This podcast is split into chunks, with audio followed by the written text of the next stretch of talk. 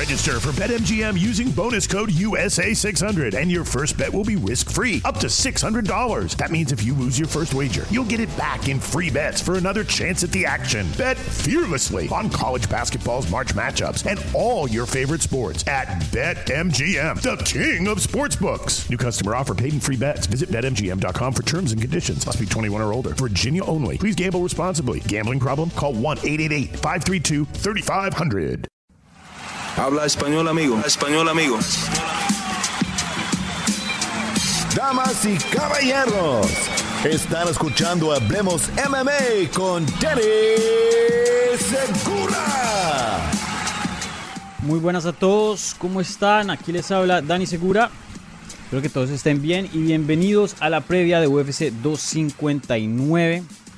Eh, para los que no saben, como ya dije, mi nombre es Dani Segura, yo soy periodista de MMA Junkie y USA Today Sports. Y esta es la previa de UFC 259, un evento de UFC obviamente que se va a dar a cabo este sábado en Las Vegas, Nevada. Entonces, eh, para los que son nuevos a estas previas en vivo, voy a fácilmente, eh, simplemente hablar de la cartelera y hablar de las peleas principales y pues darles el resumen y la previa del evento. Y al final voy a tomar unos 15 minutos para responder sus preguntas. Así que si tienen preguntas, por favor, pónganlas en el live chat y eh, las voy a contestar al final de el programa, ¿vale? Y pues aquí van a salir las preguntas, así de este estilo, para que vean eh, en la pantalla. Entonces, eh, bueno, hay muchísimo de qué hablar. Obviamente UFC 259, probablemente eh, el evento más grande eh, de este año, del 2021. Entonces hay bastante de qué hablar. Tres peleas de título en la cartelera y justo abajito de esas tres peleas de título también hay peleas muy grandes para sus respectivas divisiones, ¿ok? Para los que están escuchando esto en audio en el, en el feed de Hablemos MMA, eh, obviamente esto es un video en vivo en YouTube, entonces los invito a que se suscriben eh, después de haber escuchado eh, esta previa, ¿vale? Y para los que son nuevos, por favor, denme el me gusta, el thumbs up y por favor suscríbanse al canal que estamos haciendo cosas muy bacanas y se vienen programaciones y cosas muy, muy, muy chéveres, ¿ok? Les advierto de una vez. Eh, me afeité el bigote para los que pues han estado viendo las últimas entrevistas que estaba haciendo. Creo que alguien eh, me criticó y me dijo que un bigote muy feo, entonces me lo quité, no mentira.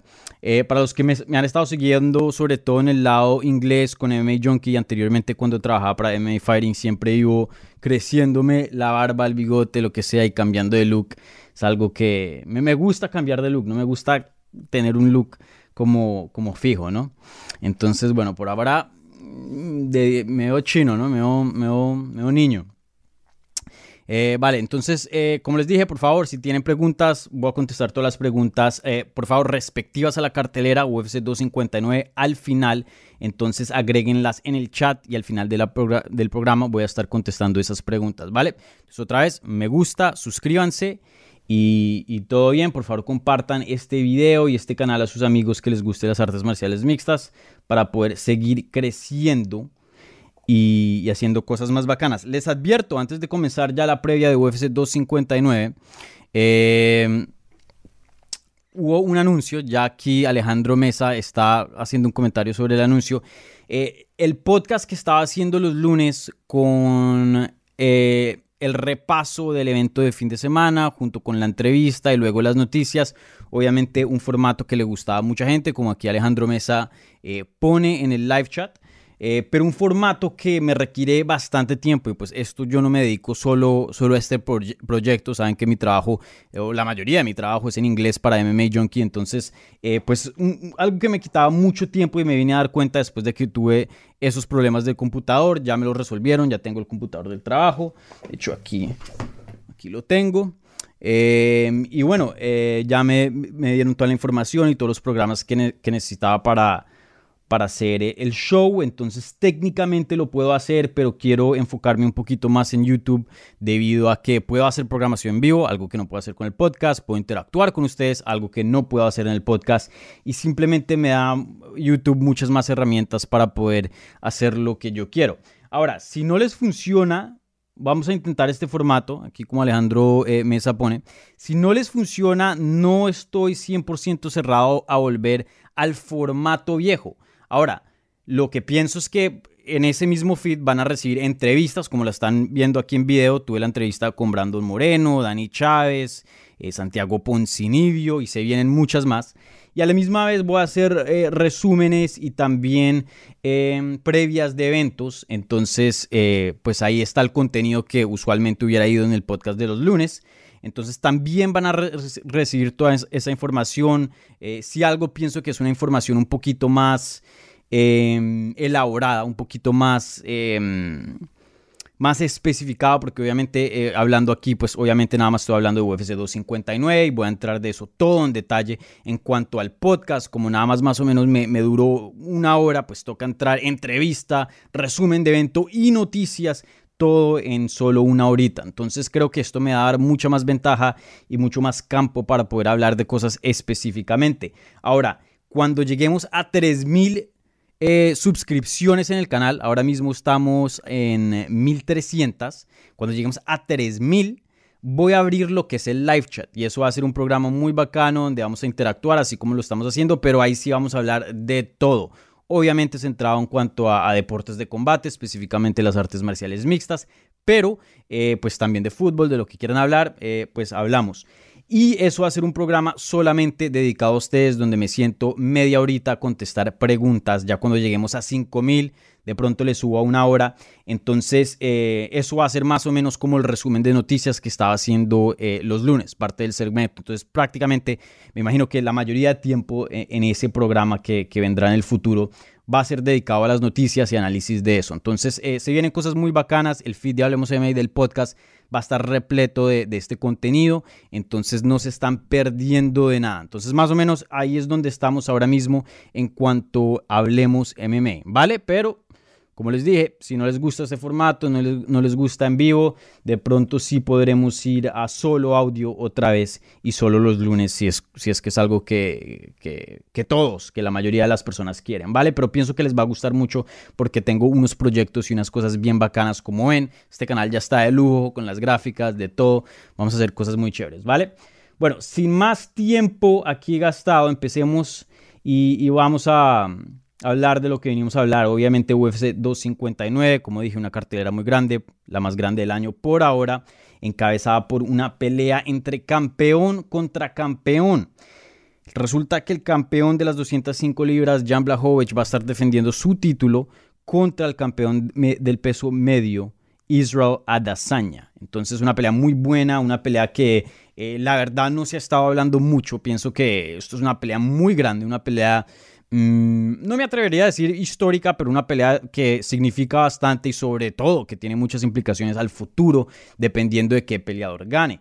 Y aún así, pues no se ha estado hablando muchísimo, no se ha estado hablando como obviamente la de Conor o de pronto otras peleas. ¿Por qué? No sé, eh, pero por ahora no ha recibido tanta atención. Ahora, hoy es jueves, de pronto ya viernes después del pesaje pueda que esto explote. Yo me acuerdo muy bien cuando peleó John Jones contra Daniel Cormier la segunda vez, no había, como se dice en inglés, un buzz, no había energía, no había eh, algo de, de, por decir, de emoción hacia la pelea, hacia la cartelera. Y ya después del pesaje, cuando los dos eh, tuvieron el, el careo, ahí ya se puso diferente la cosa y, vimos que ya todo el mundo estaba hablando de eso en Twitter y como que la anticipación al evento creció. Entonces todavía faltan unos días de Fight Week. Entonces esperemos a ver eh, cómo crece la cartelera en estos eh, días que se viene, ¿vale? Entonces, bueno, una pelea muy grande, como dije, vamos a ver qué pasa aquí. Para mí eh, no me gusta esta pelea, o sea, me gusta en el sentido de que va a ser una buena pelea, va a ser un combate excelente. creo que hay unas preguntas bien interesantes que, vamos a tener una respuesta al sábado, pero aún así me parece una pelea un poco prematura. La verdad que Israel Azaña es un campeón muy dominante en las 185 libras, un campeón invicto, no ha tenido muchos problemas en su carrera como peleador en las artes marciales mixtas. De pronto el único problema fue contra el Kelvin Gastelum, obviamente una pelea muy cerrada y aún así creo que al final eh, no hubo dudas de quién habrá, había ganado. Obviamente una pelea muy buena, no estoy diciendo que Kelvin no, no hizo su, su juego y no le fue bien, pero creo que no hubo mucha controversia en cuanto al ganador. Entonces, em, Entonces sí, Israel Azaña yo sé que un peleador muy dominante como campeón, pero de todas maneras un campeón relativamente nuevo, no es un campeón como un George St. Pierre que en algún punto tuvo más de 10 defensas, ¿no? Es un peleador que apenas lleva, eh, imagínense, em, ganó el cinturón interino en el 2019, en abril del 2019. Luego ganó el, título indiscutido contra Robert Whittaker en UFC 243 a finales del 2019 y desde ahí solo ha defendido el título dos veces contra Joel Romero, una pelea bien aburrida, yo estuve ahí, eh, de hecho el último evento que cubrió en persona de UFC obviamente debido a la pandemia, fue en marzo del año pasado, entonces ya un año. Y la de Pablo Costa que fue una pelea muy buena. Y bueno, la división de pronto faltan algunos nombrecitos, hay ciertos contrincantes y contendientes que vienen de derrotas, pero aún así solo dos defensas y ya está subiendo una categoría eh, para pelear contra el campeón Jan Blachowicz. Y usualmente, rara vez hemos visto un campeón que gana dos cinturones y defiende en las dos divisiones. Ahí es cuando la cosa se pone lenta, de pronto defiende uno, le quitan el cinturón del otro, eh, se congelan las cosas un poquitico y eso es lo que no me gusta. A mí me gusta cuando ya hayan limpiado toda la división, cuando ya tengan muchas defensas y ahí sí tiene sentido subir una categoría más y probarse en un peso más pesado contra un, un contrincante más duro. Pero eh, sí, no me parece que e, esta pelea sea la pelea que tenían que hacer. Me parece, como dije, muy apresurado. O sea, Jan Blachowicz apenas ganó el título y no es que no hayan contendientes en las 205 libras. Recuerden, el Glover Teixeira viene de una muy buena racha. Para mí, esa era la pelea que tocaba hacer. Glover Teixeira contra Jan Blachowicz, Adazaña, que es en las 185 libras, de pronto un tío, no sé, ahí hay otros nombres. Eh, eso era lo que a mí me interesaba. De pronto sí, una pelea en las 205 libras, pero no de título, ¿no? Así como Anderson Silva hizo cuando subió a pelear con Forrest Griffin o Stefan Bonner o el mismo, ¿cómo se llamaba este man? Em, James Irving. Entonces, eh, eso tendría un poco de sentido. Pero bueno, se hizo la pelea, ya está acá. Em, está la pelea en unos días. Obviamente, ojalá que nadie le dé COVID, ni, ni se enferme del pesaje, ni nada de eso. Pero sí, esa es la pelea que hicieron y, bueno, una pelea muy interesante. Como dije, Israel Azaña, un peleador que tiene un striking muy bueno, muy avanzado. Eh, la verdad que es un peleador que se mueve muy bien, engaña muy bien, tiene una distancia muy buena. Eso es un poquito eh, de ventaja que pierde subiendo las 205 libras porque pues, son hombres de, de una estatura y una talla más larga. Eh, contra un Jan Blachowicz, un peleador con mucha experiencia, un peleador que eh, sabe eh, la derrota, un peleador que ha trabajado muy duro para llegar a este punto, un peleador que de pronto no muchas personas pensaban que iba a ser campeón en su carrera como peleador, aunque sea bueno, campeón de UFC, ¿no? De pronto en otras promociones sí, pero un peleador que tiene muy buena técnica, tiene un ground and pound muy pesado, un striking muy pesado, un juego de piso relativamente bueno, la verdad que no tiene así eh, un área donde sea muy malo, la verdad que es más o menos en todas las áreas, y, un peleador muy rudo, muy rudo y muy duro. Entonces, una pelea muy, muy interesante. Vamos a ver qué pasa en esta. Eh, la verdad, entiendo por qué Israel Azaña es el favorito, pero yo, de hecho, en los picks de MMA Junkie eh, me fui con el eh, Jan Blachowicz. No sé por qué, pero pienso que el poder va a ser mucho para Israel Azaña. Pero vamos, a ver qué pasa aquí. Creo que para UFC, para el deporte, yo creo que le conviene que Israel Azaña gane. Obviamente, John Jones estando en el peso pesado. Bueno, todavía no se sabe muy bien porque no ha hecho su debut. eso va a ser las cosas interesantes porque esos dos no se gustan para nada. Eh, no diría que se odian, pero no son amigos, dejémoslo así. Entonces eh, creo que si Israel Azaña llegara a ganar el título de las 205 libras, de pronto se anima a John Jones a que regrese al peso eh, semi pesado, aunque dijo que nunca iba a regresar, pero bueno, sabemos que los peleadores a cada rato dicen que no van a hacer tal cosa y, la hacen, o que van a hacer algo y no la hacen, ¿no? Entonces eso no está... No está eh, certero, ¿no? Yo creo que John Jones probablemente sí regresa a las 205 libras. Eh, si Jan Blachowicz gana, no creo que John Jones regrese a las 205 libras, porque simplemente sería otra pelea más para él. Él ya peleó con ese tipo de oponentes, ¿no? Contra los Dominic Reyes, los Thiago Santos, eh, los Anthony Smith, peleadores que de pronto nosotros conocemos como fanáticos de las artes marciales mixtas, pero el fan casual que nada más de pronto sigue a Conor McGregor, John Jones y los nombres grandes, eh, no, no van a saber de, de, de Jan. Entonces le convendría a John Jones seguir con sus planes para subir al peso pesado y ahí sí enfrentarse contra un Miocic que tiene un nombre grande, un engano, imagínense, peleas más grandes que probablemente eh, venden mucho más en pay-per-view y pues le traen mucha más platica al John Jones. Entonces, eh, muy interesante, vamos a ver qué pasa aquí. También el futuro de las 185 libras creo que está en juego.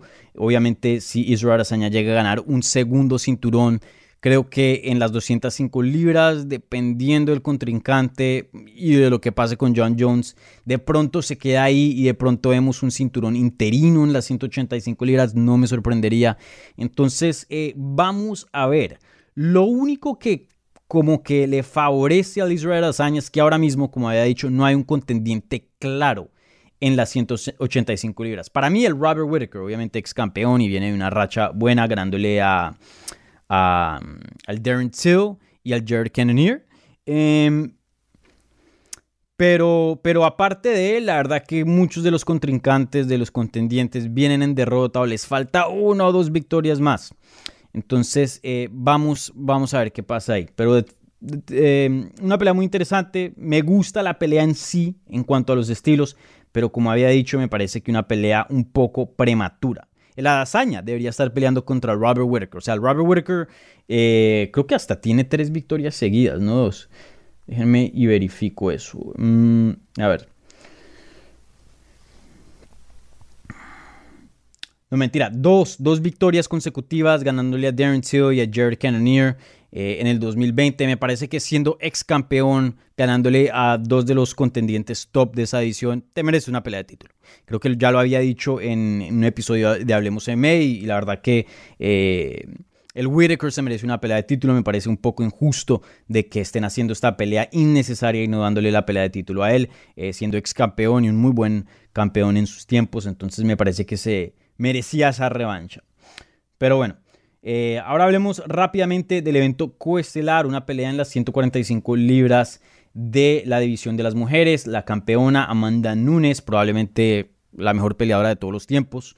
Eh, la mejor peleadora femenil, obviamente, eh, enfrentándose con Megan Anderson, una pelea que eh, estaba supuesta a pasar hace unos años atrás, había, se había hablado mucho de eso, Megan Anderson en, ese tiempo estaba invicta, se pasa de invicta, ¿no? De la promoción a UFC, creo que ahí UFC tuvo... Mm, no manejó la carrera de ella muy bien y la puso en ciertos combates que no debería estar. Obviamente peleó contra Holly Holm para su primer combate, perdió esa pelea, le gana Katzengano controversialmente. Eh, luego contra Felicia Spencer, para los que no saben, Felicia Spencer, una ex campeona de Invicta también, cinta negra, un juego de piso muy muy bueno, prácticamente kriptonita para Megan Anderson. Le ponen esa contrincante y la someten, mejor dicho, no, no la manejaron muy bien en cuanto a su carrera. Y esta es una peleadora que pues eh, prometía mucho y, creo que es, es una contendiente y, una contrincante muy interesante. Obviamente físicamente una mujer eh, que es muy grande, ¿no? Eh, creo que en cuanto a aspectos vendería la, la, pelea muy bien y tiene un estilo bueno, ¿no? Es una, una striker, pero le falta lo que es el juego de piso. Entonces, eh, me parece que la hubieran puesto con peleas facilitas, así contra una Norma eh, Dumont, que fue la última victoria que ella tuvo, que fue por knockout, em, o Sara dos Santos. Eh, peleadoras así y después así contra Amanda hacer un combate mucho más grande, pero no, de una le dieron una de las más duras, Holly Home. Y, y bueno, también toca entender aquí que em, Pienso que de pronto cuando hubieran hecho esa pelea, cuando Megan Anderson saltó de Invicta, también hubiera sido bien grande, hubiera sido la campeona de Invicta contra la campeona de UFC. Pero, pero bueno, así manejaron las cosas. Hoy día eh, Megan Anderson con dos victorias consecutivas, pero pienso que no muchas personas le están dando una oportunidad para que gane este combate. Y, pienso en esta, como dije en el evento estelar, pienso que Jan Blachowicz, sí, de pronto no debería ser el favorito, pero me parece que tiene unos chances muy, muy buenos para ganar ese combate. Pienso que ahora mismo, como lo tienen eh, los odds en Las Vegas no estoy de acuerdo, pero en cuanto a esta pelea sí me parece que Amanda Nunes debería ser la, la favorita y por mucho. No pienso que Megan Anderson eh, le dé un, reto así muy grande. ¿Por qué? En cuanto a striking, Amanda Nunes simplemente es mejor. En cuanto a poder, sí, Amanda Nunes pelea en las 135 libras, Miguel Anderson en las 145, pero aún así, el poder de Amanda Nunes transciende divisiones y es aún muy, muy grande las 145 libras. Y pienso que Amanda Nunes le gana en cuanto a poder. Velocidad. Pienso que las dos están ahí a la par. No creo que una sea mucho más rápida que la otra. Eh, quizás de pronto hasta Amanda Nunes un poquito más ágil. En cuanto a movimiento, el footwork me parece que es mucho mejor el de Nunes. Y en cuanto a grappling, pues Nunes es una cinta negra, es una peleadora que tiene un muy buen jiu-jitsu. De hecho, eh, yo sé que recientemente ha ganado la mayoría de sus combates por knockout porque su striking simplemente ha subido a niveles que creo que no muchas personas esperaban. Pero en su carrera tiene, bueno, tres victorias por sumisiones comparado a, 13 de knockout, ¿no? Entonces eso es algo bien grande. Pero por ejemplo, cuando peleó contra eh, Jermaine prácticamente luchó todo el tiempo. Jermaine, una peleadora muy buena en el striking, una kickboxer excelente. Y creo que Amanda estuvo muy inteligente en ese combate y decidió luchar. Y bueno, vimos que tiene una lucha muy buena, que ya no tiene problemas de cardio, el jiu-jitsu es muy bueno, tiene sumisiones muy fuertes, tiene un ground and pound pesado. Entonces en el suelo, Amanda Nunes es una peleadora bien, bien hábil. Eh, o sea, si le quitaran el striking, y, sea solo un, wrestler, una luchadora, con lo que tiene hoy día, yo creo que llega muy lejos así no tenga el striking que tiene hoy día. Eh, así de buena es Amanda Nunes. Amanda Nunes tiene muchas herramientas para usar. Eh, o sea, si eres buena en el jiu-jitsu, como lo es Felicia Spencer, recuerden, eh, que eso fue el año pasado que peleó en UFC 250 en junio del 2020, prácticamente la destrozó en pie. Pero si eres muy buena en cuanto a tu striking, pues ella puede luchar y puede usar su jiu-jitsu como lo vimos contra Jermaine Durandamy. Entonces, eh, una peleadora increíble. La verdad que no le doy chance a Miguel Anderson para que gane esta pelea. Creo que Holly Holm recientemente con un colega mío, Mike Bond, que trabaja en MMA Junkie, ella dijo, Holly Holm peleó obviamente con Amanda Nunes y Miguel Anderson. Ella dijo, yo cuando estaba luchando con Miguel Anderson no la sentí fuerte para nada en el clinch. De hecho, la sentí relativamente débil. Me sentí yo mucho más fuerte que ella.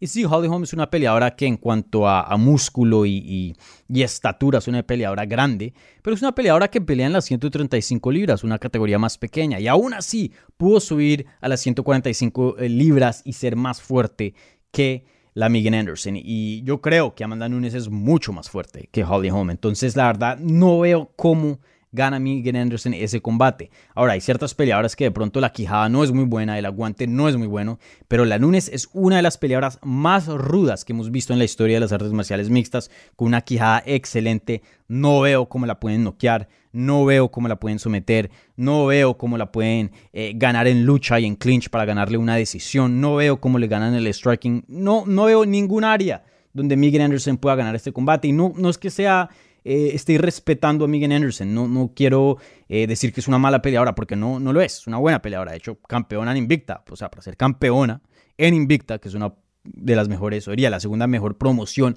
en cuanto a talento femenil, eh, pues tienes que ser obviamente una peleadora muy talentosa, pero es que estamos hablando con la mejor de todos los tiempos. Entonces no veo cómo Megan Anderson gana este combate, no lo veo.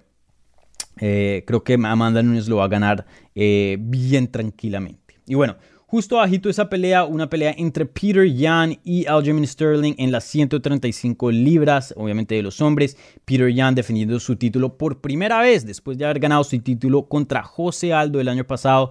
Aljamain Sterling que viene de una victoria muy muy buena contra el Corey Sanhagen. Por fin le dan esta pelea de título porque desde hace mucho se ha hablado que él debería pelear por el título y nunca se había firmado esa pelea. Dana White ni siquiera había dicho su nombre como posible contrincante para el Peter Yan, pero por fin, hace unos meses atrás, se hizo la pelea y bueno, se dará a cabo este sábado en UFC 259. Esta pelea me parece probablemente, digo yo, la más cerrada de toda la cartelera la más cerrada, la que más me pone a pensar. Eh, no estoy cómodo escogiendo aquí quién va a ganar. Imagínense, si estoy cómodo escogiendo a Jan Blachowicz, que yo sé que no es el favorito, pero en esta no.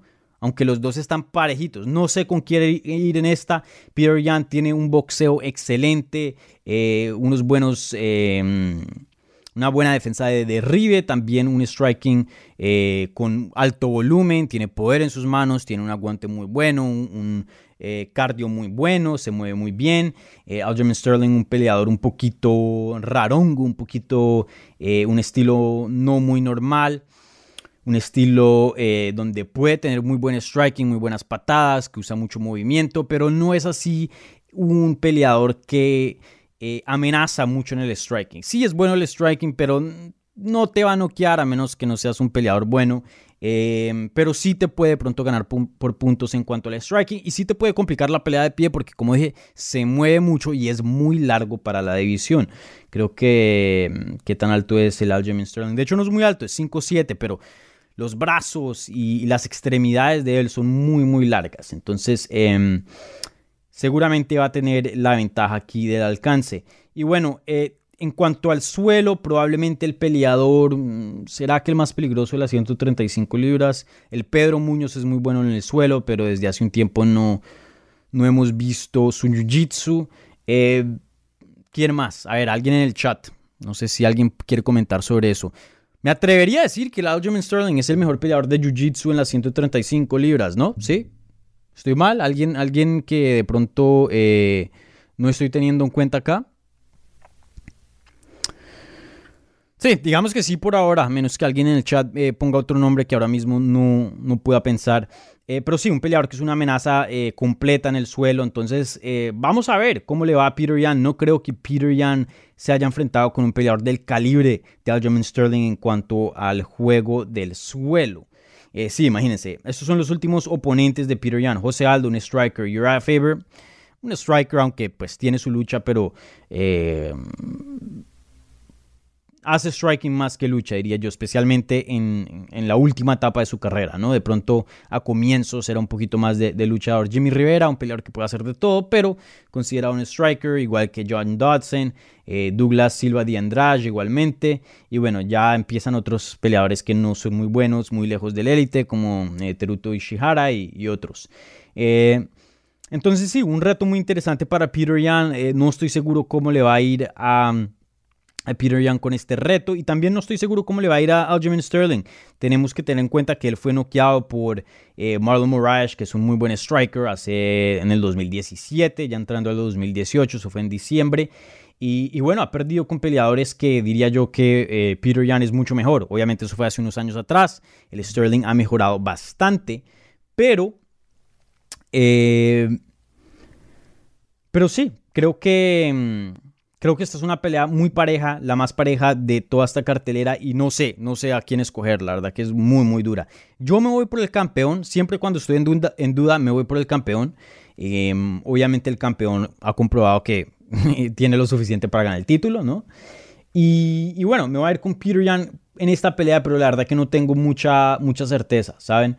Es una pelea, como dije, muy, muy reñida. Pienso que si los dos pelean 10 veces, creo que uno gana 6 y otra 4, de pronto 5-5, así de reñidades. Eh, vamos a ver el sábado, obviamente esto todo es especulación, pero ya cuando veamos la pelea del sábado, de pronto vamos a tener una imagen más clara sobre quién es el mejor peleador, ¿no? Muy buena esta pelea, muy buena esta pelea. Y solo quiero decir, las 135 libras es la mejor división hoy día dentro de UFC, una división excelente. Eh, creo que el que salga de aquí campeón va a tener una tarea muy muy difícil de defender ese título. Esa edición de las 135 libras tiene contendientes desde el número 1 hasta el número 15. Es una amenaza al título. Y eso no se puede decir en todas las divisiones. Usualmente es 1 a 3. Una amenaza al campeón. Ya el 4-5 no es amenaza. Una división buena, el 5 te hace amenaza. Una división muy buena, el top 10 te hace amenaza. Pero esta hasta el 15 yo creo que le da una pelea muy muy dura al campeón. Entonces, este, sí, una división excelente. Y, bueno, vamos a ver quién sale campeón y, qué tanto puede defender su título. Porque la verdad que la veo muy muy difícil en esa división. Muy muy complicado.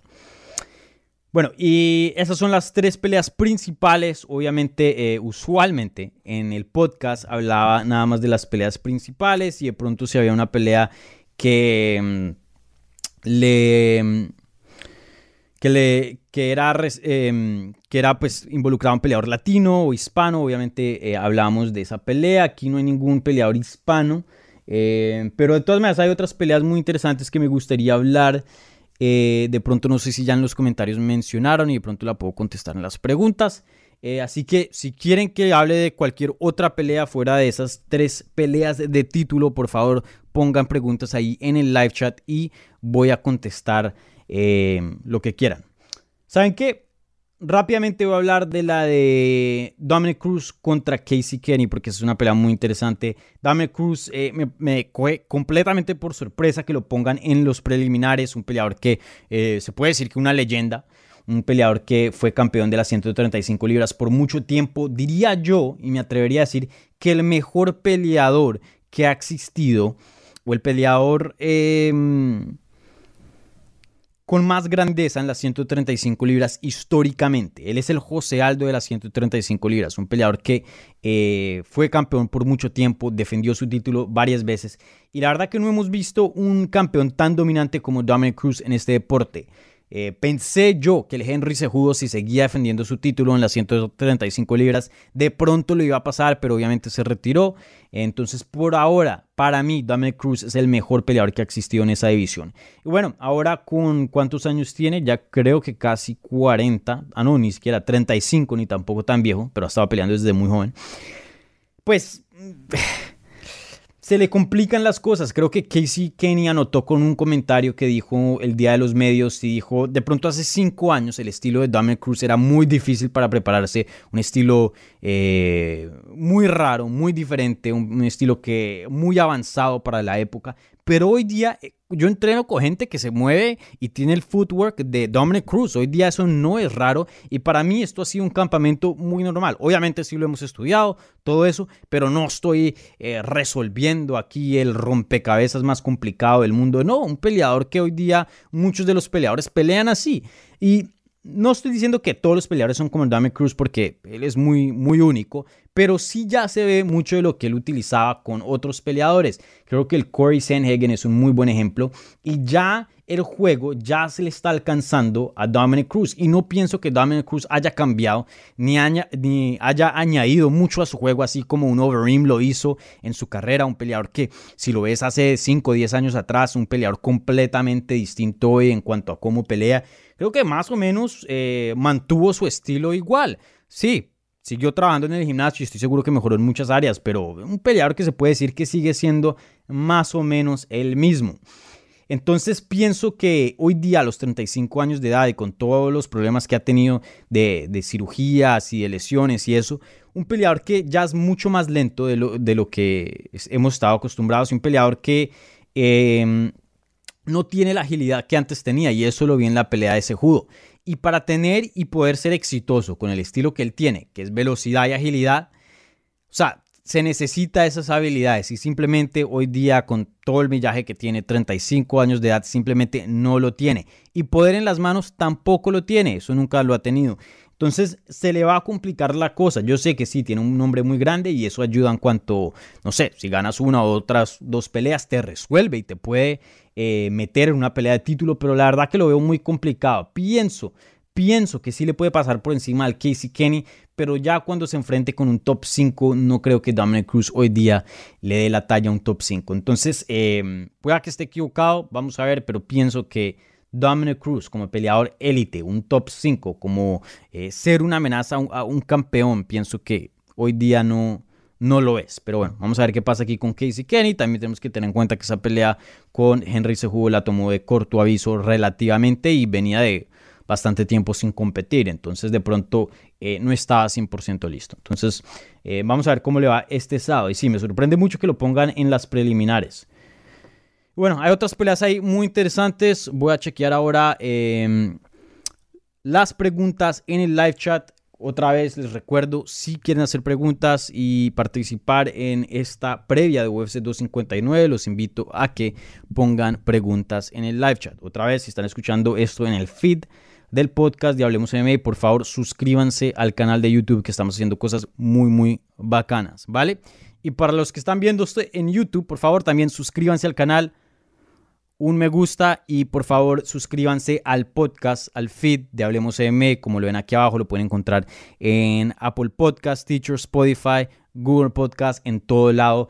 Y, bueno, si no pueden ver esto en vivo, no sé si van al gimnasio o están en el carro, también lo pueden ver o escuchar, perdón, con eh, mucha facilidad, ¿vale?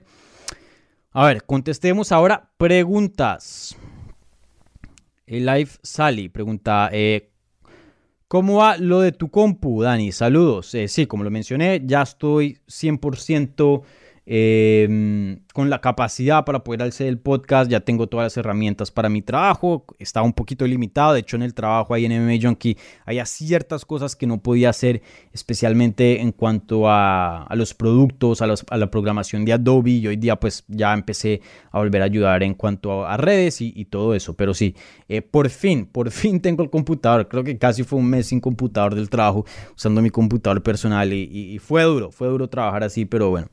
Eh, toca acoplarnos porque obviamente si estuvieran en la oficina hoy día, pues eh, simplemente llevo el computador IT y, ahí me resuelven, pero hoy día es un poco más complicado por, por teléfono y toca mandar eso por correo y el correo hoy día es aquí en Estados Unidos un todo un desorden. Rubén, grande Dani, grande Rubén, por favor, suscríbete.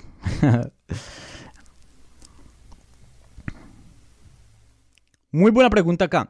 ¿Crees que si gana Amanda, van a cerrar la división de las 145 libras? Muy buena pregunta, Rubén. Eh, esa división nada más la mantienen viva para vender. Eso es la verdad. Porque la verdad es que UFC no está interesado en desarrollar talento en las 145 libras femeniles. Esa es la verdad si estuvieran interesados en desarrollar talento, ya hubiéramos visto una división. O sea, ¿desde hace cuánto existe esa división? Imagínense. Ya creo que, ¿qué? ¿Dos, tres años? Déjenme y me cercioro. Ah, hicieron esa división para poder vender. Y, y Amanda Nunes no estaba en esos planes. Recuerden, cuando hicieron las 145 libras es porque Cyborg no podía dar 135 libras. Cyborg, obviamente, Chris, estoy hablando de Chris Cyborg, una ex campeona de Strikeforce, ex campeona de Invicta, ahora y campeona de Bellator en las 145 libras, una peleadora eh, probablemente una de las más famosas en cuanto a, a la división de las mujeres, una peleadora legendaria, una de las mejores de todos los tiempos. Eh, yo creo que es la segunda después de Amanda, si somos honestos. Y, bueno, una peleadora muy buena que la firmaron a UFC de Invicta, siendo un nombre gigante. Nunca ha tenido una buena relación con UFC. UFC empeñado a que llegara a las 135 libras para de pronto tener una posible pelea con Ronda Rousey y hacer algo bien grande. La carrera de Ronda Rousey terminó muy mal. Eh, Cyborg la ponían en un catchweight de las 145 libras. salió una vez un video muy duro de ella llorando, casi desmayada, intentando llegar a las 135 libras.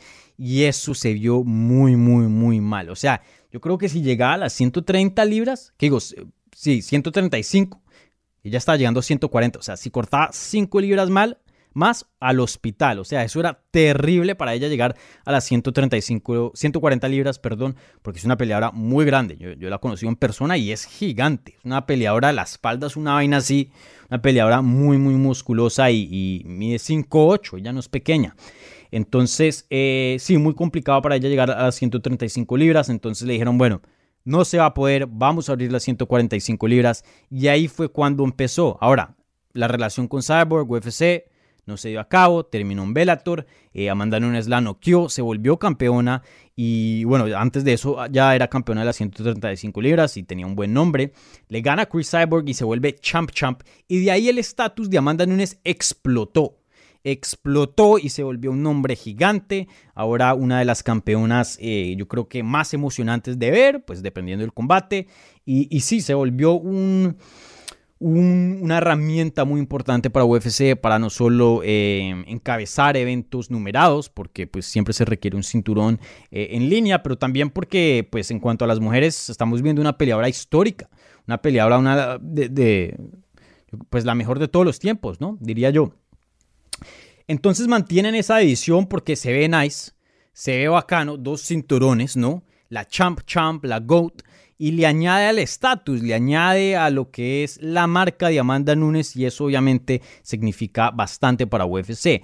Yo creo que eh, si llega a ganar Amanda Nunes todavía mantienen esa división porque no tienen obligación, no tienen problemas, porque imagínense, si gana una hazaña, los de 185 libras que siguen ganando y se vuelven contendientes, especialmente los que tienen nombrecito, un Darren Till, se van a cansar de esperar la hazaña y van a empezar problemas y van a quejarse con UFC y eso les crea problemas a la compañía, entonces ahí no les gusta tenerlo de champ champ y le quitan un cinturón para poder resolver en una división y eso hemos visto muchas veces eh, dentro de esta compañía. Ahora, en la división de las mujeres no hay una división en las 145 libras, no hay una cola de contrincantes, de contendientes en las 145 libras. Entonces UFC fácilmente puede mantener a Amanda Nunes con un cinturón sin que lo defienda. Que no lo defiendan un año. ¿Quién se va a quejar si hay una peleadora en la división? Nadie. Entonces, eh, no veo que quiten esa división UFC porque significa dinero, significa estatus para lo que es el producto de Amanda Nunes, que es un producto muy importante para UFC. Entonces no creo que vayan a quitar esa división. Ahora, el día que Amanda Nunes se retire, se muere esa división. No veo cómo mantienen un cinturón con una división que nada más tiene un par de peleadoras. No lo veo. Y especialmente, bueno, si hubiera peleadoras con un buen nombre, con fama, con un seguimiento muy grande, un millón de seguidores, una Paige Van de pronto hay sí, pero no, no lo hay. Eh, entonces, eh, sí, para responder tu pregunta, Rubén, no creo que la edición de las 145 libras la cierren si llega a ganar, a Amanda o cualquier resultado. Em, creo que el día que Amanda se retire, ahí es cuando cierran la división de las 145 libras de las mujeres, porque la verdad es que UFC no está invertido y no le interesa desarrollar talento en esa división. Y lo entiendo, porque es una división muy complicada, no hay mucho talento. O sea, imagínense, miren a un Bellator. Un Bellator que sí está en el negocio de desarrollar talento en las 145 libras de las mujeres y aún así no tienen muchos nombres. Julia Budd y Chris Cyborg. De pronto hay una otra mujer que más, o menos, pero no, no es que no existe. Mujeres de esta talla eh, es muy difícil eh, de conseguir.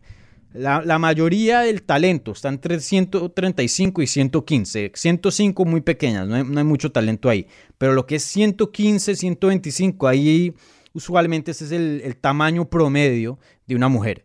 Entonces, por eso se ve tanto talento. Si ven la división de las 115 libras, Dios mío, eso es una división llenísima de talento.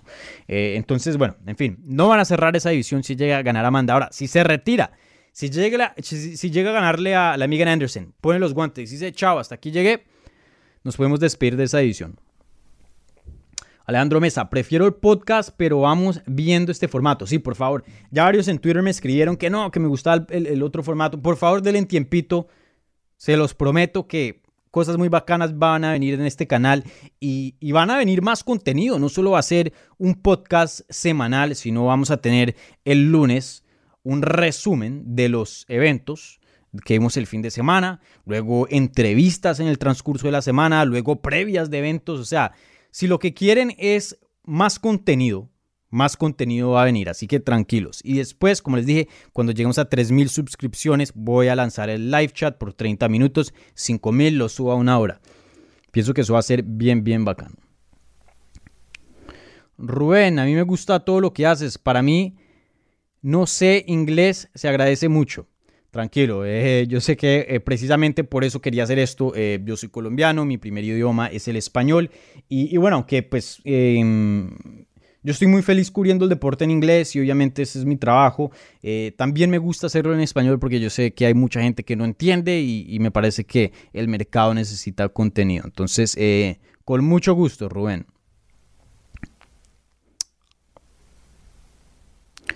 Diego Alemán pregunta, yo creo que si la pelea se mantiene de pie, Anderson puede vencer e incluso noquear a Nunes. Ya que vimos a Jermaine Durandamin, la metió en problemas y tuvo que derribar. ¿Tú cómo crees que se desarrolle esta pelea? Eh, mira, Diego, eh, lo de Jermaine Durandamin es bien interesante porque Jermaine de hecho tiene un muy buen striking. Ella es una, una kickboxer que eh, muy experimentada. Ya vamos a ver, ahora estoy viendo aquí en, Wikipedia el, a Jermaine Durandamy para ver todas las estadísticas y su resumen, así que denme un segundito. Imagínense, ella tenía 37 peleas profesionales en kickboxing. Ella es em, una peleadora de, de Holanda. Una peleadora en Holanda. El kickboxing es gigante. En Europa el kickboxing es bien grande. Específicamente en Holanda han salido peleadores del kickboxing muy grandes, muy famosos. Entonces eh, viene de, de un país históricamente que es muy bueno en ese deporte. Encima de eso, como dije, tuvo 37 peleas en el kickboxing, las ganó todas con 30 knockouts y, y bueno, eh, invicta en el kickboxing. En el kickboxing es muy difícil hacer plata, sobre todo para una mujer. Eh, para una mujer, en cuanto a deportes de combate, las artes marciales mixtas es donde se hace plata. Por eso Ronda Rousey no tenía plata, quebrada, pobre, pues no voy a decir en pobreza, pero una, persona eh, normal, ¿no? Que vive en una casa normal, etc. Y aún así, campeona eh, de las Olimpiadas Mundial en judo. Porque ahí no hay plata en el judo. Entonces, ¿qué hace? Se pasa a las artes marciales mixtas y hoy día es una millonaria y una superestrella. Kayla Harrison hoy día en PFL. Toda eh, en boxeo, ¿no? Eh, la Clarissa Shields, muchas mujeres que tienen algún tipo de experiencia en, deportes de combate transicionan a, las artes marciales mixtas porque en las artes marciales mixtas es donde se hace más plata. Eh, la puertorriqueña Amanda Serrano también. Entonces, bueno, imagínense, Megan Anderson no tiene ese background que tiene Jermaine Durandamin de kickboxing. Eh, para mí, una pelea entre Chris Cyborg y Jermaine Durandamin, no sé por qué Jermaine, no quería pelear, o bueno, ya dice que porque Chris en algún tiempo hizo esteroides y eso y, no le parecía. Pero para mí, muchas personas que tenían miedo, pero para mí Jermaine tenía un estilo y un striking muy pesado que hasta le podía ganar a Cyborg. Ella tiene una técnica excelente, Jermaine, y un poder muy, muy grande.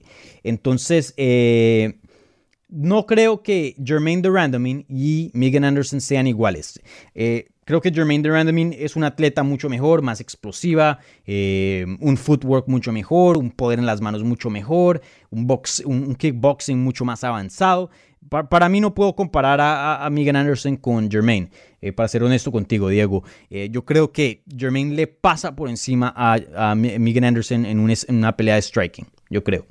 Y bueno, creo que Nunes tenía lo suficiente para pelear en el striking con Jermaine, pero teniendo en cuenta el poder que tiene Jermaine, creo que decidió un, una estrategia más conservadora y usar la lucha y teniendo las herramientas para ganar esa pelea por esa ruta, una ruta más fácil, con menos riesgo y pues ella tiene mucho que perder.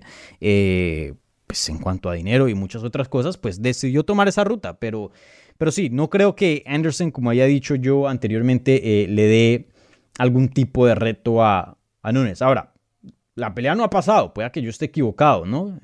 Pero, pero de lo que se ve, no creo que Miguel Anderson le dé eh, ningún tipo de batalla a Amanda Nunes. Entonces, ¿y cómo creo que se desarrolla esa pelea, Diego? Eh, no sé, creo que Amanda Nunes puede hacer lo que quiera. Pienso que de pronto en el striking lo vamos a ver un poquito. Obviamente así empieza la pelea. Pienso que eh, la Nunes es muy inteligente, va a tomar el clinch, va a ser mucho más fuerte, la va a derribar. De pronto terminar la pelea con ground and pound o alguna sumisión. Así, así lo veo. O de pronto conecta muy duro y, la tumba al suelo y ahí se, se, le manda y de pronto termina ahí la pelea con ground and pound. Pero eh, no veo como Miguel Anderson gana esta pelea. No lo veo, Diego. No lo veo. ¿Has pensado pasarte a Twitch? No, Rubén. Eh, YouTube, YouTube. Me gusta YouTube. Aquí Valentín Gomila. Eh, ¿Quiénes fueron Champ Champ en UFC? A ver, Champ Champ en UFC. Daniel Cormier tuvo el cinturón semipesado y pesado. Conor McGregor pelea eh, cinturón 145 libras y 155 libras. Mmm... Henry Sejudo, campeón de las 135 libras y 125 libras. Amanda Nunes, obviamente, creo que cuatro nada más. ¿Me estoy olvidando de alguien? Eh, champ Champ, nada más cuatro. Sí, señores, nada más cuatro Champ Champs. Sí. Y nada más una, pelea, una persona defendió los dos títulos, Amanda Nunes. Eh, Daniel Cormier sí defendió el título eh, pesado, siendo campeón de semipesado contra Derek Lewis, pero ya después de esa defensa le quitan y, le quitan el título semipesado por no defender el título. Eh, pero sí alcanzó a ser champ champ defendiendo un título. No defendió las dos categorías, pero sí tuvo una defensa como champ champ, el, Daniel Cormier. Eduardo López pregunta, Joseph Benavides pelea por la primera vez desde su derrota contra Figueredo. ¿Cómo es la pelea contra Askar Askarov? ¿Y qué hace UFC con Joseph si vuelve a perder? Gracias, Dani. Bueno, Eduardo, eh, muy buena pregunta.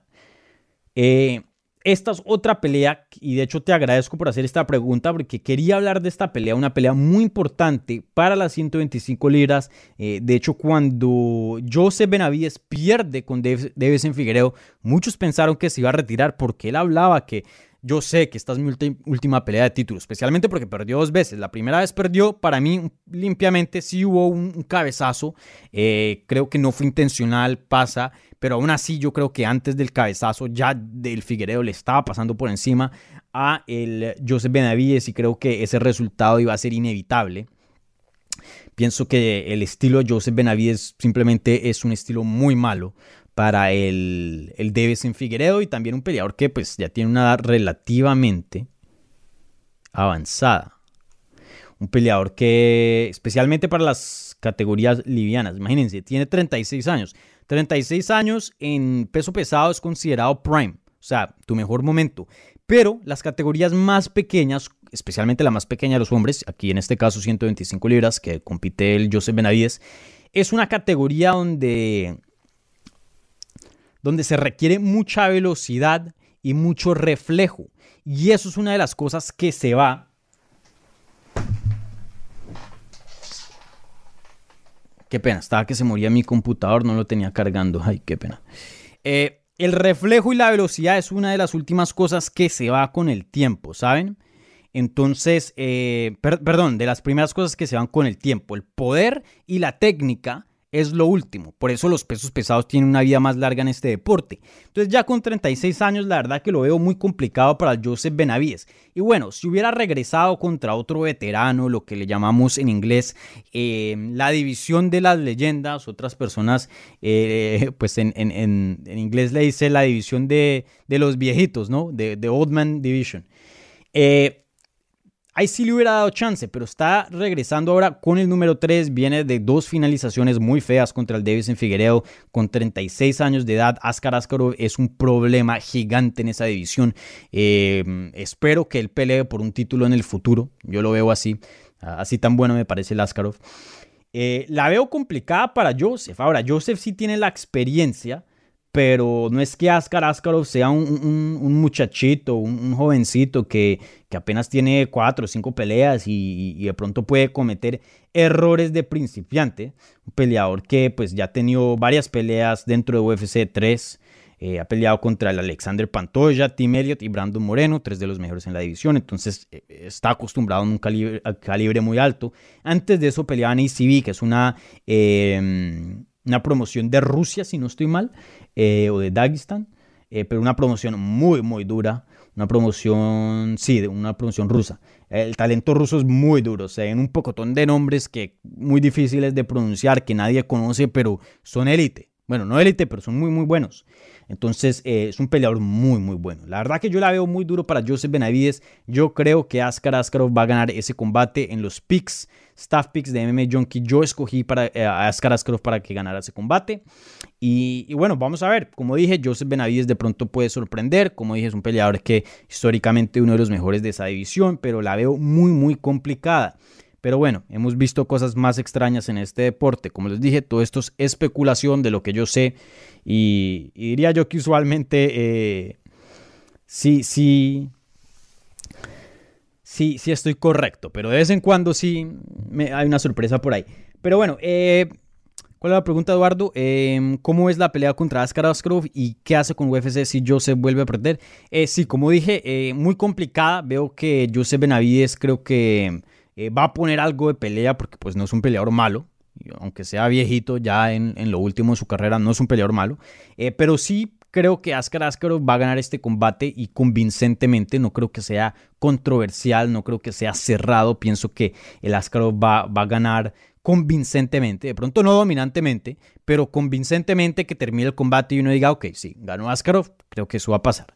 Eh, ¿Y qué pasa si Joseph pierde? Pues una muy buena pregunta. Hace esta semana, creo que fue ayer, vimos que UFC dejó ir a, Alistar Overeem y a Junior Dos Santos. Eh, también hace poquito yo estuve entrevistando en inglés a Stefan Struve. Ya estamos viendo que como que esa, eh, esa era esa eh, clase de peleadores ya hoy día se están retirando y Joseph Benavides es parte de esa eh, era, por decir. Entonces, eh, pienso que de pronto, con tres derrotas consecutivas, pienso que el Joseph Benavides él mismo se retira.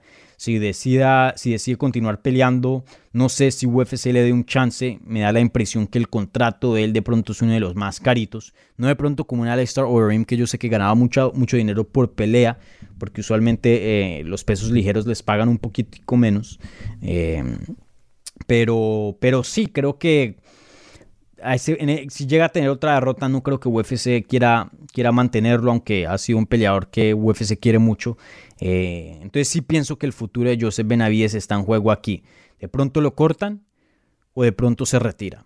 Eh, ahora, no me sorprendería si le dieran otra pelea, pero si le llegan a dar otra pelea después de esta derrota aquí el sábado, si llegara a perder, obviamente, pienso que esa sí sería eh, la última. Ahí sí la tienes que ganar sí o sí, papi. Si no, fuera. Pero sí, una pelea muy, muy importante para la carrera de Joseph Benavides. Me parece la pelea incorrecta, especialmente eh, después de esas dos derrotas muy feas contra el en Figueiredo, dos finalizaciones, una en el segundo round, otra en el primero. Me parece que hubiera peleado con alguien un poquito más veterano, un poquito más fácil para mí eh, que un Ascar Ascaro. Ascar Ascaro fuera de, de Moreno y, y Figueiredo probablemente es el más duro.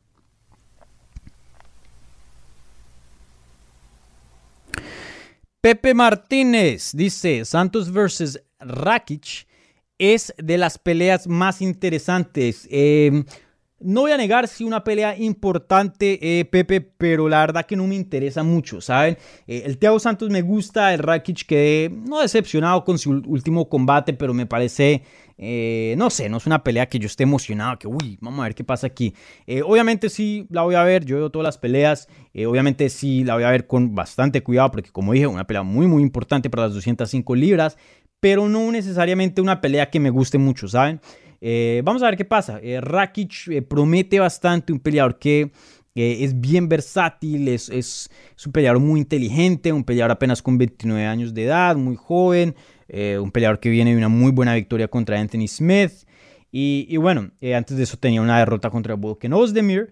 Entonces vamos a ver qué puede hacer el Rakic, pero me parece que el Thiago Santos, eh, no sé, está reñida esta pelea. Vamos a ver qué pasa aquí. El Thiago Santos con 37 años de edad viene de una derrota muy muy fea contra el Glover Teixeira. De hecho fue muy buena la pelea, pero el Glover Teixeira con un desempeño excelente.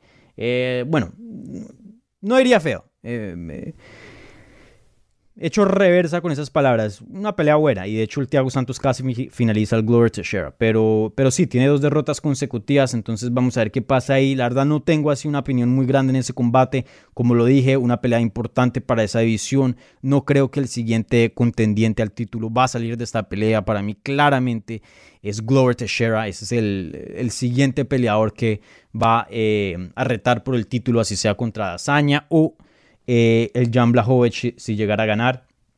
Pero sí, una pelea que pues tiene un significado importante para la división y probablemente el ganador aquí va a salir y pelear contra otro nombre que esté en una muy buena posición. Y ahí sí, dependiendo de quién se hace nombre, de cómo se esté viendo la división, de pronto pueda estar eh, una pelea más para pelear por un título. Así que vamos a ver, pero sí, una pelea buena. Yo creo que el, el Rakic de pronto tiene más herramientas, pero me parece que el Thiago Santos de pronto es más peligroso. El poder y, su striking es, bien peligroso y un peleador muy rudo. Entonces, em, yo creo que el Thiago Santos gana, pero vamos a ver qué pasa ahí. una pelea muy cerrada.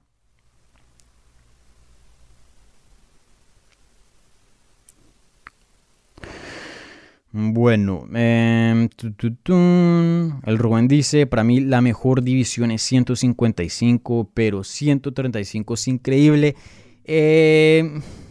155 em, me gusta bastante, tiene eh, nombres muy grandes que pues eso es eso le añade ¿no? un picantico, pone las cosas un poquito más emocionante, pero una edición que es muy lenta. O sea, esos top de la división, eso toca, eso es un complique para que peleen, eso siempre es, eh, hay muchos peros y uno escucha de que combates se caen, que no quieren pelear, que pelean una vez al año, que no, que quieren pelear pero con este y este otro, no, hay mucha más política en las, en las 155 libras, por eso me gusta las 135, cada fin de semana hay una pelea grande y buena en las 135 libras y los top pelean con quien sea, cuando sea. Por eso me gusta mucho más las 135 libras. Más acción, menos política.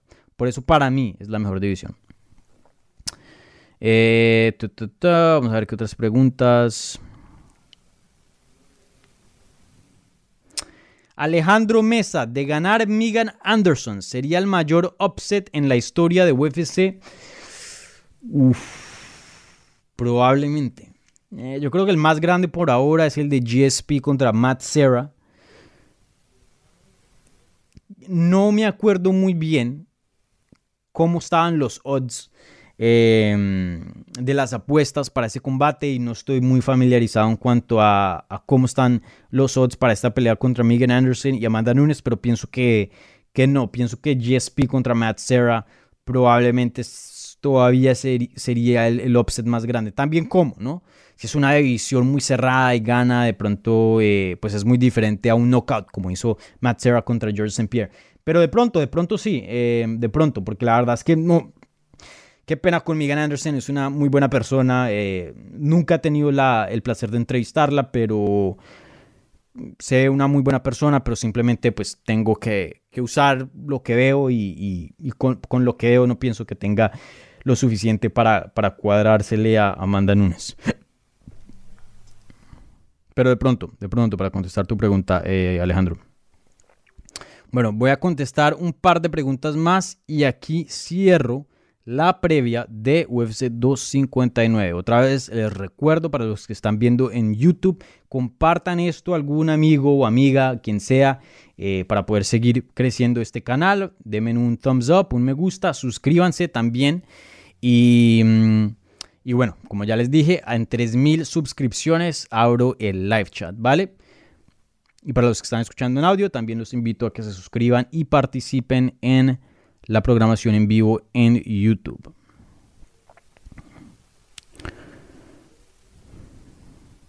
Bueno, aquí hay otras preguntas respecto a otras situaciones, noticias, pero no UFC. Bueno, Home contra Rousey, aquí Rubén está comentando. También el offset más grande. No, eh, sí, un offset muy grande, pero no, no sé.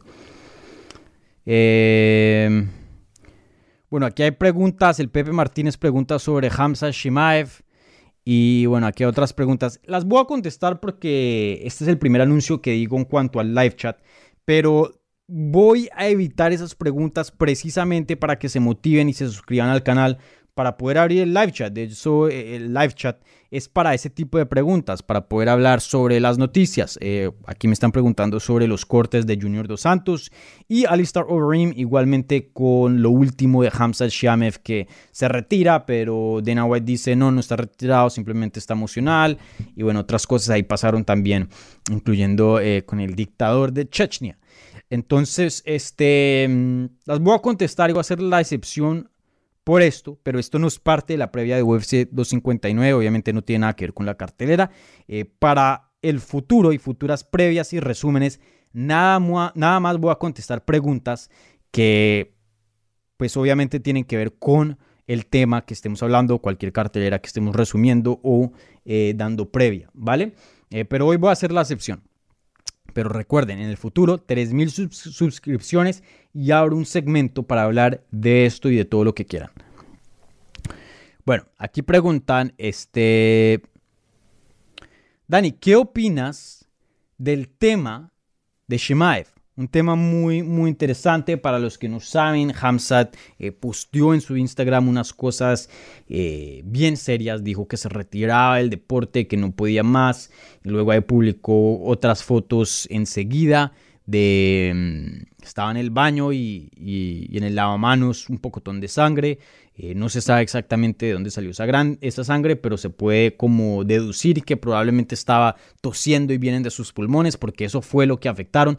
De hecho, eh, para los que no se acuerdan, porque hay un periodista no me dio crédito, pero yo fui el primero en reportar que Hamza Shiamev estaba teniendo problemas con sus pulmones debido a el COVID-19. Problemas muy, muy serios. Eh, reporté eso hace unos meses atrás. Y, bueno, eh, obviamente problemas muy serios. Se tuvo que salir del combate contra Leon Edwards y pensamos que de pronto usted estaba mejorando y hoy día, como dije, publica que se va a retirar.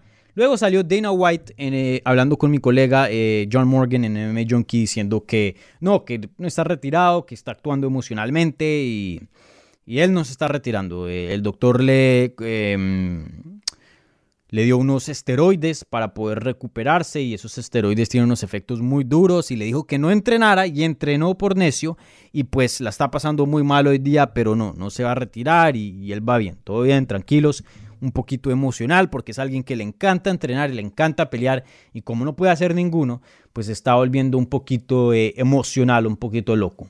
Luego sale el, líder este de Chechnya, eh, supuesto dictador, diciendo que Hamzat no se va a retirar, que él tiene que seguir peleando por el pueblo, que él tuvo una conversación por teléfono con él y que no se va a retirar y que va a seguir peleando por el pueblo de Chechnya y yo no sé qué más dijo, digo, hay un pocotón de cosas muy largas. Pero bueno, ¿qué, se puede decir de esto? Para mí, vi muchas personas en Twitter quejándose de, los comentarios de, este señor de Chechnya, que pues comentarios muy, muy duros, y también de los comentarios de Dana White. Y no estoy diciendo que estén mal, pero me parece hoy día en Twitter que mucha gente em, se alborota, mucha gente eh, reacciona un poco más de lo que se debería reaccionar. Para otras cosas no, pero para muchas cosas sí. Eh, obviamente estos son comentarios un poquito no, no adecuados. Les, falta aquí a estas personas un, un poco de tacto porque Hamza la está pasando duro la está pasando duro. Entonces sí estoy de acuerdo con la conmoción que hubo en Twitter, pero no 100%, porque sí pienso, o sea, no, no me parece una idea loca que Hamza esté actuando emocionalmente. Hemos visto muchas veces peleadores que dicen, no, me voy a retirar y esto es lo peor y no, yo estoy muy mal. Y luego como que pasan esa tormenta y, regresan a sus carreras como profesionales. Esto pasa bastante, em, especialmente si uno está pasando por una circunstancia muy difícil. O sea, aquí yo creo que todo el mundo que está escuchando o viendo esta, este programa, pienso que están de acuerdo conmigo en cuanto a, hey, todos la hemos pasado muy mal y que no podemos seguir y que aquí hasta aquí llegué de pronto en cierta situación o algo, pero resolvemos y, seguimos. Pienso que de pronto es lo mismo con, con. Obviamente hay un tratamiento todavía pendiente, entonces primero esperemos a eso, ¿no? Esperemos a que lo atiendan bien y a ver qué se puede eh, solucionar con este problema que, que está teniendo con sus pulmones eh, debido al COVID. Obviamente el COVID también es una eh, cosa muy nueva y cada día estamos aprendiendo más. Hoy día sabemos cómo tratar el COVID y, eso mejor. Y estoy seguro que en el futuro vamos a saber cómo tratar estos síntomas que persisten, estas secuelas del COVID. Entonces me parece que nos apresuramos un poco. Entonces sí estoy de acuerdo un poquito con Dena, pero me parece que pues si alguien la está pasando tan mal, me parece un poquito que le falta tacto. Y, y primero que todo, lo más importante es la salud acá. Eso es lo más importante los comentarios, eh, si yo los hubiera hecho, si yo fuera el presidente de UFC, decir, eh, Hamzat está en la mitad de un tratamiento, por favor. Eh, yo sé que él está de pronto un poquito emocional, la está pasando duro, pero esperemos a ver qué pasa con el tratamiento. Obviamente, eh, no voy a decir que sí, sí va a regresar, sí o sí, porque la salud es lo más importante. Primero tratémoslo, veamos cómo está su salud y después ahí hablamos, pero eh, todavía hay un tratamiento pendiente y, esperemos a ver qué dicen los resultados, el tratamiento y, los, y los doctores. No nos apresuremos porque no es que Hamzat no haya solución para este problema, ¿no? Eso es lo que están intentando resolver. Entonces, eh, pues sí, eh, le deseamos todo lo mejor a Hamzat y aquí estamos pendientes de él, pero pues obviamente si se decide retirar porque esto, esta cuestión no se puede solucionar, eh, pues obviamente la salud de él es lo primero antes de una carrera, entonces pues obviamente vamos a apoyarlo en cualquier decisión que él tome, pero por favor reservemos un poquito de calma en cuanto a esta situación, algo así se debió haber dicho. Pero bueno, eso es lo que pienso en cuanto a Hamzat. Esperemos y veamos. No pienso que alguien debería pelear si no está saludable para pelear. Para nada. Y lo más importante aquí es la salud de Hamzat. Entonces, por favor, esperemos. Me parece un poquito prematuro decir, se retiró, no puede pelear. ¿qué, ¿Qué, está diciendo Dana White? Está loco. También me parece prematuro decir, no, todo está bien, va a pelear y va a regresar este verano. No, vamos a ver qué pasa, esperemos, tranquilos. Bueno, la última pregunta, ¿qué contesto y, me voy de aquí, ¿vale?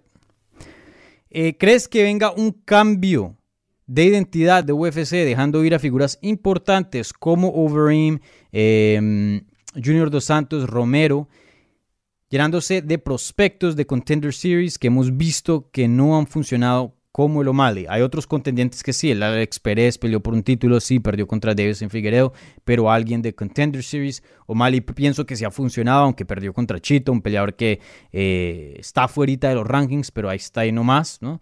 A mí me parece que sí han salido buenos nombres del Contender Series.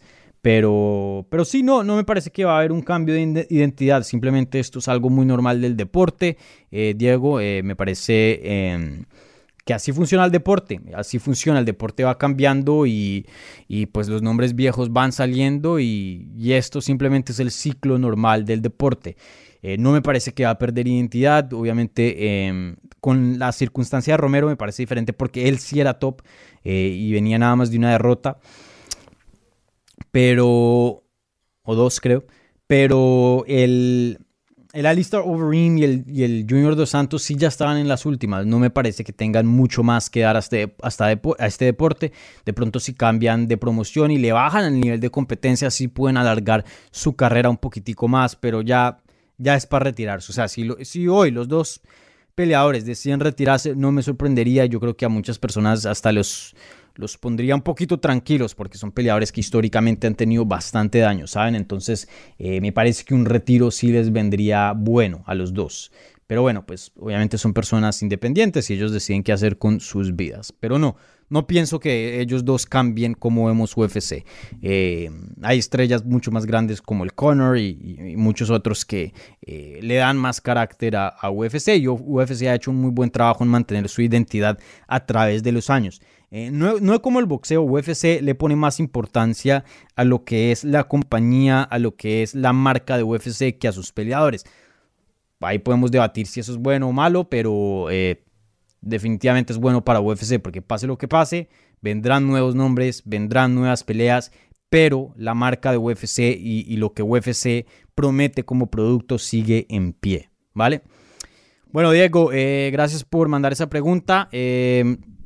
Muchas gracias a todas las personas que mandaron preguntas para esta previa de UFC 259. Para los que no mandaron preguntas y simplemente vieron, también muchas gracias. Otra vez les recuerdo, por favor, suscríbanse al canal que se viene bastante contenido. Voy a hacer un resumen de UFC 259 en vivo el domingo por la noche y el lunes por la mañana pueden esperar el audio en eh, el feed de Hablemos MMA, ¿vale? Yo sé que bastante diferente al formato que estamos haciendo de podcast todos los lunes, pero sé que esto va a funcionar, sé que este formato va a ser mucho mejor y, bueno, vamos a tener el podcast porque todavía tenemos lo del audio y ahora este componente de video y en vivo y podemos interactuar. Así que eh, se vienen cosas muy, muy, muy grandes, ¿vale? Así que otra vez, si están escuchando esto o viéndolo, por favor suscríbanse al canal, eh, prendan las campanitas para recibir notificaciones cuando suba mi contenido, igualmente cuando salga en vivo. Para los que están viendo esto en YouTube, Aquí abajo, como ven, estamos en todas las plataformas de podcast. y también quieren seguirnos en audio, como les dije, muy útil para el gimnasio, el carro y muchas otras ocasiones, por favor, suscríbanse, denme un me gusta y compartan este show. Para los que compartan y me hagan tag en Twitter, ahí les voy a estar haciendo retweet. Y, bueno, sí, compártalo porque así vamos a seguir creciendo y entre más eh, crezcamos, vamos a hacer cosas mucho más bacanas. Les recuerdo, a los 3000 suscripciones vamos a sacar un live chat de 30 minutos donde hacemos lo que acabé de hacer, contestar preguntas de noticias y todo lo que está pasando en el mundo de las artes marciales mixtas, ¿vale? Por ahora nos vamos a limitar a entrevistas, que tengo varias entrevistas buenas planeadas que se vienen ahora en el futuro, y previas y resúmenes de eventos. Así que vamos a los 3000 suscripciones bien rapidito. Por favor, compartan esto y, seguro que eh, en poco tiempo ya llegaremos a la meta. Así que otra vez, muchísimas gracias mi gente. Que tengan una buena semana. Eh, disfruten las peleas en UFC 259 y nos hablamos el domingo por la noche también en vivo para resumir UFC 259. Así que muchísimas gracias y nos hablamos más tarde. O bueno, en unos días. Chao.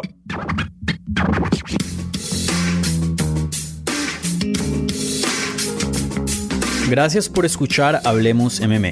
Si les gustó el show, los invitamos a que se suscriban en su plataforma favorita de podcast para recibir episodios semanales. También déjanos tu review o cualquier comentario. Pueden seguir Hablemos MMA en Twitter, Instagram y Facebook en arroba Hablemos MMA. Y me pueden seguir a mí en arroba Dani Segura TV. Hablamos la próxima semana.